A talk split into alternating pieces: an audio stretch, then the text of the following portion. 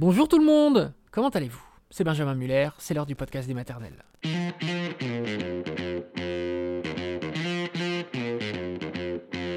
Le podcast des maternelles, on aime beaucoup parler dans notre émission des accouchements, comme on dit, inopinés. Alors il y a déjà eu des accouchements dans la salle de bain, euh, dans le salon, il y en a beaucoup eu dans la voiture, dans la voiture, la route pour la maternité, ça on a déjà eu beaucoup. Mais là aujourd'hui, on innove les amis, puisqu'aujourd'hui le thème c'est j'ai accouché dans mon jardin. Bien sûr, dans mon jardin.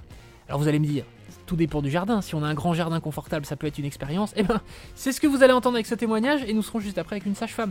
Anne Fontaine, c'est parti.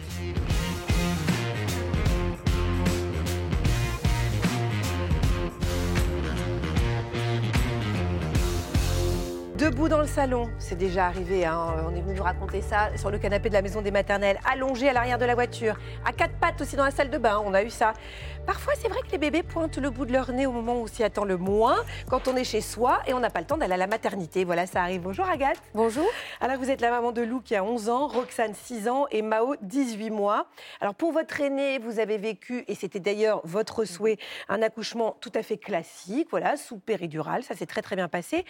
Roxane, en revanche, est arrivée comme un boulet de canon. Donc là, euh, bah, vous êtes resté hébété. C'est-à-dire que vous avez dit, vous allez nous raconter ça, mais vous avez dit, mais enfin, j'ai pas compris ce qui venait de se passer.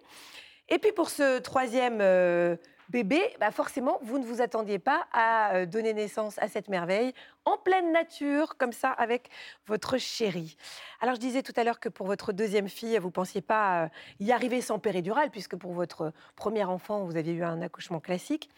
Mais vous étiez quand même prête à tenter le coup, quoi. Vous êtes dit, bon, allez, vous avez beaucoup regardé la maison des maternelles. Vous vous êtes dit, allez, si je peux faire un accouchement physio, c'est super. Qu'est-ce qui s'est passé euh, quand vous êtes arrivée à la maternité, sachant que vous étiez dilatée à 3 oui, ben, du coup, j'étais un peu au bout de ma vie, ce que je pensais qu'on allait me dire. J'étais à 8, vu les douleurs que j'avais. Grand euh, classique. Voilà. Et donc, euh, bah, j'ai quand même demandé à avoir un ballon pour essayer de d'aller au maximum sans péridurale, mais en fait très rapidement j'en pouvais plus, j'étais vraiment, euh, bah, j'étais à bout. Donc j'ai demandé euh, la péridurale. La sage-femme m'a dit je vais quand même vous examiner avant. J'étais à 6, donc en fait je suis passée de 3 à 6 en même pas 10 euh, minutes. Elle me dit bon c'est quand même rapide, mais j'appelle l'anesthésiste. L'anesthésiste arrive, donc là tout le monde sort, mon mari également. Et en fait, le simple fait de me redresser sur la table d'accouchement, bah, là, la sensation du toboggan du bébé qui arrive, et là, bah, en fait, je me suis mise à hurler. je suis passée en pilote automatique, en mode animal. J'étais plus du tout là. Donc j'ai hurlé comme je ne savais même pas que j'étais capable d'hurler. et donc donc l'anesthésie dit j'accouche, j'accouche. il décroche le téléphone, elle dit qu'elle accouche. Bon, la sage-femme arrive en courant. Ok, il y a la tête, arrêtez de pousser. Mais en fait, je faisais rien. Dans un moment de Vous n'avez même pas poussé? Non, bah, ça se... enfin, si je poussais, mais c'était plus moi. C'est l'utérus qui. Ah oui, c'est ça. l'utérus faisait son travail et puis vous, voilà. plus là. C'est à côté de vos pompes. Voilà. Donc j'ai quand même eu un éclair de lucidité. Je dis mon mari, mon mari, ce qu'il était sorti. Et en fait, il a eu juste le temps d'arriver. Et là, on a entendu le bébé pleurer. Enfin, donc on l'a entendu avant de le voir et c'était fou. Enfin, c'était vraiment. Euh, donc moi, j'ai même j'ai mis 15 jours quand même à m'en remettre. Oui, c'est ça. C'était ça a été quand même très rapide comme un, pas, c'est pas un traumatisme, mais un petit choc quand même. un petit choc. Et autant euh, mon aîné, au bout de cinq minutes, j'étais prête à réaccoucher, autant là, voilà, il m'a fallu 15 jours pour digérer ça. Mais avec le recul, je me suis dit, c'était quand même fou, quoi. Euh, l'aîné, euh, voilà, c'était le monde des poupées, et là, c'était Space Mountain. Donc les deux, c'est super, mais des sensations vraiment géniales. Alors, ce qui est formidable pour toutes les femmes enceintes qui nous regardent, c'est que c'est vrai qu'un accouchement, on ne peut jamais prévoir comment il va se passer, que dans l'immense majorité des cas, ça se passe merveilleusement bien, mais quoi qu'il en soit, c'est toujours une aventure. Et on n'est pas au bout de nos surprises avec vos aventures à vous, Agathe. Donc, vous avez dû un peu négocier pour faire le petit troisième, il faut le dire. Oui, hein, vous avez dû un petit peu euh, stratégiser auprès de votre chérie. ça y est, vous êtes enceinte. Vous aviez un projet de naissance particulier? Oui, alors qui a beaucoup évolué au fil des années et aussi parce que bah, bon, j'avais pris de l'âge, euh, j'ai écouté beaucoup d'émissions, de podcasts. J'ai également discuté avec. Euh, j'ai une voisine qui est sage-femme et qui est échographe. Donc j'ai découvert qu'une sage-femme, ce que j'ignorais en fait, pouvait suivre une grossesse, faire des, les échographies. Et donc j'avais vraiment envie de ça, d'avoir un suivi près de chez moi par des sages-femmes. Euh, j'ai une amie qui fait du yoga, donc j'ai dit allez, il faut que tu me fasses du yoga prénatal et je veux être vraiment prête pour accoucher sans péridurale. Parce que je savais que je l'avais déjà fait, j'avais adoré les sensations. Donc c'était vraiment mon but, c'était euh, d'avoir un accouchement et d'arriver comme parce que Roxane mine de rien, j'ai pas réussi en fait à gérer, la douleur. Et là, je voulais réussir à gérer cette douleur. Voilà, donc vous avez fait vraiment un accompagnement ultra complet. Euh, vous avez parlé de yoga, sophro aussi, auto-hypnose, etc. Et votre mari vous a accompagné euh, dans tous ces préparatifs? Non, bah, c'est le troisième, donc euh, bon, pas, je ne veux pas dire qu'il est blasé, mais je faisais ma petite popote. Il est quand même venu à un cours avec notre sage-femme. Et alors, c'est rigolo, parce qu'une des premières questions qu'il lui a posées, c'est « Et si ça se passe à la maison, je fais quoi ?» Ah donc, pourtant, ça ça nous avait jamais traversé l'esprit pour les deux premières. Mais comme l'accouchement de Roxane a été rapide, je pense, voilà, on l'avait quand même en tête. Et, puis moi, je regardais beaucoup les émissions qui témoignaient d'accouchement inopiné. Et puis le soir, je lui débriefais. Je fais bon, alors, si ça se passe à la maison, tu me bouges pas. Si je te dis je bouge plus, faut que plus tu me bouges. Faudra rien faire. Donc, mine de rien, on savait, enfin, on l'avait en tête. Je ne sais pas pourquoi. Mais parce que vous regardez la maison des maternelles. voilà. Bah voilà, c'est tout. Alors fin juillet, vos filles euh, sont en Alsace, dans votre mmh. famille, euh, tranquille. Votre terme euh, approche. Qu'est-ce qui s'est passé ce fameux 30 juillet? Je veux que vous me racontiez tout dans les détails. ça commence à 6 h du matin. Je suis réveillée par des contractions. Donc là, bah, j'étais trop contente parce qu'au niveau timing, c'était parfait je me lève, donc hyper régulier, tous les quarts d'heure, 20 minutes. Je me fais un gros petit déj, je me cale avec mon ballon. C'était les JO à l'époque. Donc je regardais le match de l'équipe de France de hand. Donc je regardais tout le match, je faisais mes contractions, je soufflais, je gérais très bien. Voilà, j'ai appliqué, je faisais mes exercices de sophrologie. Vous aviez rendez-vous avec votre sage-femme, il faut le dire, le matin aussi. Vers Alors voilà, j'avais rendez-vous en début d'après-midi mmh. et en fait, je discutais avec ma sœur par message qui me dit Mais pourquoi tu vas pas voir ta, ta sage-femme plus tôt? Donc je l'appelle, je dis bah, est-ce que je peux venir? Là, ça y est, le travail a commencé, c'est pas encore pour tout de suite, mais je veux juste voir si si c'est pas du faux travail. Donc elle me dit oui, oui, venez. Donc sur les coups de 10h30, nous voilà partis pour la sage-femme. Donc bon, quand même, on a mis les valises dans la voiture, on, on pensait partir à la maternité juste après. Et donc là, on est arrivé chez la sage-femme. bah voilà, le temps d'arriver devait être à peu près, et le temps qu'elle m'examine devait être à peu près 11h moins le quart. Elle me dit bah oui oui effectivement c'est le travail a commencé. Vous, vous êtes à deux. Donc c'est le tout début, vous avez le temps. Et en rigolant, je dis, ah, bah, j'espère que ça va pas faire comme la numéro 2 où j'étais à 3 puis j'ai accouché une demi-heure après. Mais, mais bon, mais j'avais pas du tout les mêmes sensations en fait. C'est ça, et puis vous vous dites pas du tout que vraiment le bébé va arriver. Non, quoi. Vous dites ça un peu en plaisantant. C'est votre mari en fait qui vous dit, tiens, ça serait peut-être bien que vous partiez à la maternité? Ben, Alors, quand on était sage la sage-femme, ça allait. Elle m'a même fait une petite séance d'acupuncture pour aider à la naissance. Et on est rentré chez nous, il devait être à peu près 11h30, et là, le travail s'est accéléré dans la voiture. Donc, comme elle, elle nous avait dit, vous avez le temps, rentrez, mangez, prenez des forces, et vous partez tout de suite après manger. Donc, en fait, mon mari, quand il arrive, bah, il commence à préparer les pâtes, à mettre la table. Et puis, bah, moi, en fait, j'avais envie, en fait, j'avais envie d'aller aux toilettes. Mais avec le recul, je me dis, maintenant, tu avais envie de pousser. Ben, mais voilà, mais j'étais pas du tout là-dedans. Donc je vais aux toilettes, puis j'arrivais pas à sortir des toilettes parce que voilà, l'envie était là. Je finis quand même par sortir et là il, me voit en fait et lui réalise que je suis, enfin voilà, que le travail a sérieusement commencé. Alors que vous pas du tout. Et moi non, toujours pas. Donc il me dit mais euh, t'es sûr euh, On va peut-être quand même euh, y aller? Je fais oui oui non mais oui t'as raison, on y va. Donc Là, je commence à mettre en place, donc toujours pareil, je mes en fait, je gérais bien avec les, la respiration. J'ai fait des vocalises, ça, ça aide vraiment euh, des, sons très rock. Là, mmh Donc, je mettais en place mes vocalises. Je me suis quand même retrouvée à un moment donné dans la cuisine en train de me dire mais qu'est-ce que je fous là? Pourquoi je ne suis pas à la maternité avec la péridurale? Donc euh, je pense que c'est le fameux moment où on, est au bout de sa vie. Et, et mais là j'étais chez moi donc je me ressaisis on part, enfin, du coup, on, part, c'est-à-dire on va sur le perron, on sort de la maison. Là, j'ai encore une très, très grosse contraction qui alerte mon voisin, donc qui prenait l'apéro euh, dehors. Est-ce que vous hurlez Il était midi, enfin voilà, il était euh, autour de midi, et, voilà, les, mes vocalises étaient quand même très fortes, hein, donc euh, proche du hurlement, effectivement. Et là, mon mari me dit, bon, tu vois, il y a la voiture qui est là-bas, on avait juste une allée, l'allée du jardin à traverser. Il me dit, tu t'arrêtes pas, on y va et on fonce à la voiture. Puis en fait, bah, je me suis arrêtée parce que grosse contraction, voilà, grosse contraction arrivée euh, devant le portillon. Mon voisin arrive, qu'est-ce, que, qu'est-ce qui se passe? Et là, mon mari dit, bah, en fait, elle est en train d'accoucher, appelle les pompiers. Lui, il était hyper calme. C'est fou, et euh, donc moi, j'étais en fait, j'étais dans ma bulle. Puis là, je lève la tête. Je dis, bah non. Euh. Il me dit, bah, attends, on à une demi-heure hein, de la maternité. Il me dit, bah, soit j'y vais, je roule comme un fou, soit on fait demi-tour et on les attend à la maison. Je dis, oui, bon, d'accord, on fait ça. Donc mon voisin part appeler les, euh, chercher son téléphone. Nous, on fait demi-tour et en fait, là, j'ai fait deux pas et j'ai dit, bah, je bouge plus. Euh, Voilà, je, je ne peux plus bouger. Donc il a essayé de m'amener dans l'herbe euh, et pour m'allonger. Et j'ai dit, non, je ne bouge plus. Donc j'étais debout. Et euh, là, il se met, Oh. il se met accroupi. Et il me dit, bah, il y a la tête, vas-y. Bah oui, c'est un moment tellement, tellement merveilleux. Et euh, donc je, je pousse. Et puis là, il attrape notre bébé Oh. euh, qui est sorti euh, tout de suite, quoi. Et vous, vous, vous regardiez quoi? Vous Bah, pensiez à quoi? c'était magique en fait. Donc moi j'étais debout. Euh, mon mari était à mes genoux, il avait notre bébé dans les bras qui me donne du coup. On était tous les trois, il y avait les roses derrière. Enfin, c'était irréel comme scène. bah, Super. Et on ne savait pas ce que c'était. Donc je dis mais, mais c'est quoi? Il me dit bah, je sais pas. Donc euh, j'y ai déplié ses, ses petites jambes.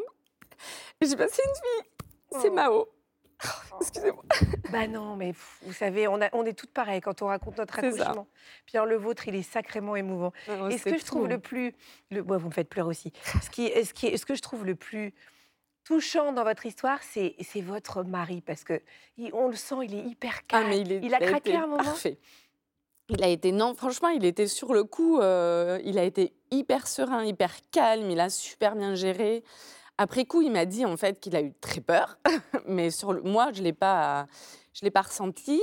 Donc là, il y a mon voisin qui arrive, qui avait les pompiers au téléphone. Donc euh, le pompier dit, enfin, en fait, la dame qu'on a eue au téléphone, nous a dit, elle a été géniale, quoi. Elle m'a super bien accompagnée. Elle voulait à tout prix qu'il m'allonge. Donc moi, je ne pouvais pas bouger. Ils ont réussi à me basculer dans l'herbe. Et elle s'inquiétait de savoir si Mao pleurait. Donc elle m'a dit, bah, il faut la frictionner en fait. Donc euh, elle était un peu... Et moi, j'étais pas inquiète hein, du tout. Ouais, J'étais sur mon petit nuage. Voilà, j'ai senti que ça allait très bien. Je l'ai frictionnée, elle est devenue rose, elle s'est mise à pleurer. Enfin, donc tout allait bien. faut quand même imaginer cette, cette scène où vous êtes au milieu de- des fleurs avec Ouais, votre mari, ça, votre des- bébé dans les ouais, bras. Tout se passe bien. Euh, vous avez ensuite euh, le placenta est sorti dans le camion des pompiers Oui. qui sont venus vous chercher. Vous êtes allé à la maternité. Tout évidemment, c'est super bien passé. il Voilà, on a été. Donc moi, je suis partie dans le camion, ma fille dans le SAMU et mon mari donc nous a suivis. Et là, il a, il a Il a un craqué. peu craqué. Ouais.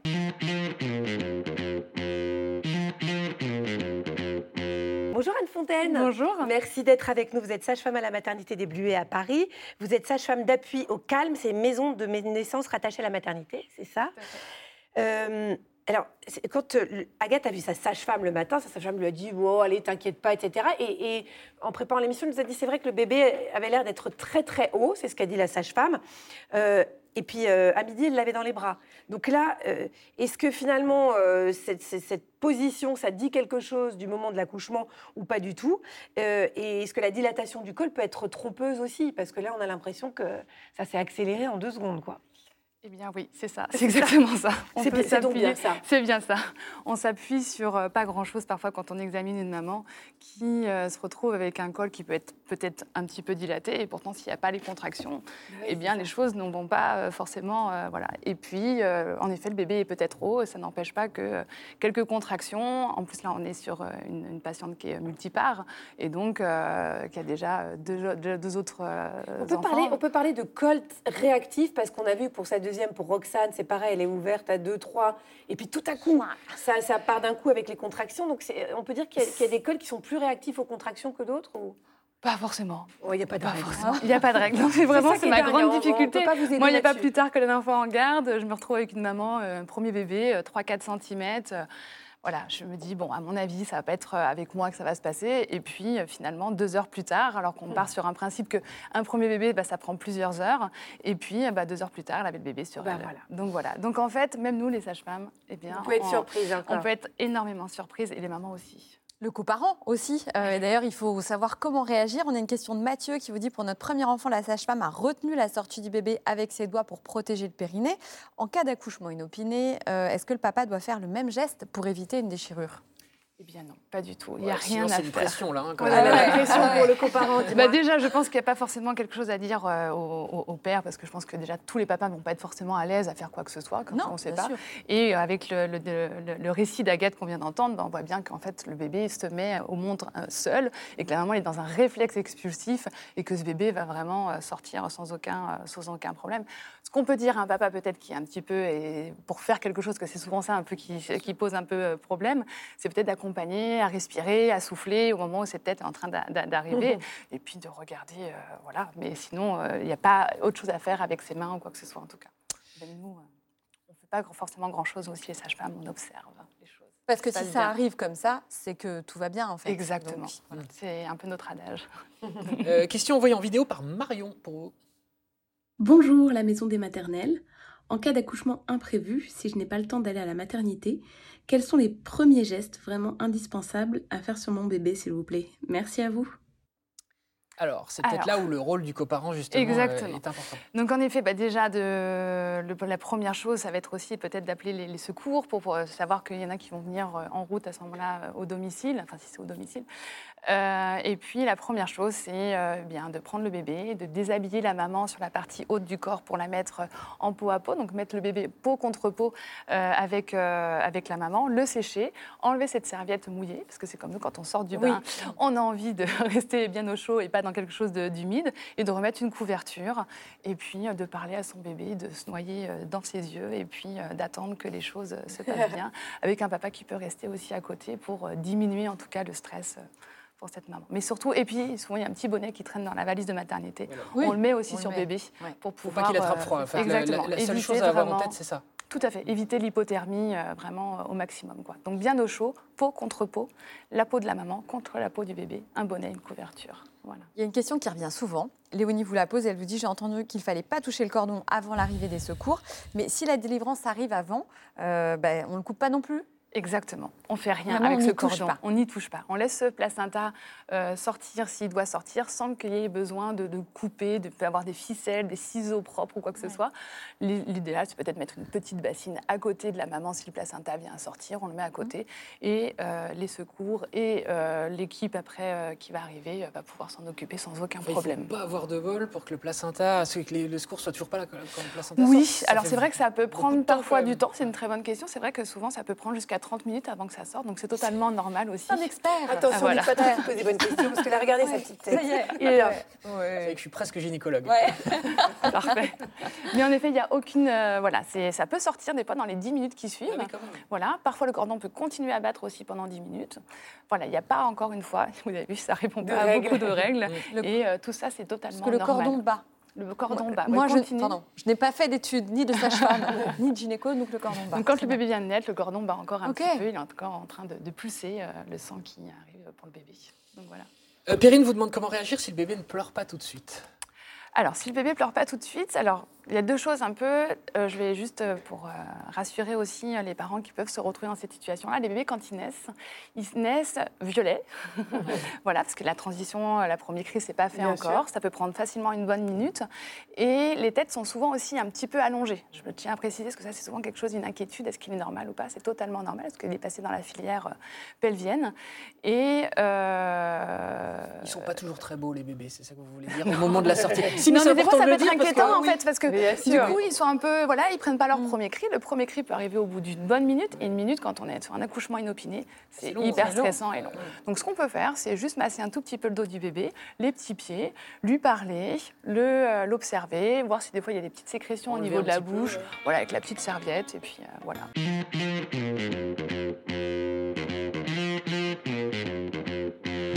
Merci beaucoup Anne Fontaine, merci à vous d'avoir écouté ce podcast des maternelles. Voilà, c'est la fin de cet épisode. Je vous souhaite à toutes et à tous une bonne fin de journée, de nuit, de ce que vous voulez. Ciao tout le monde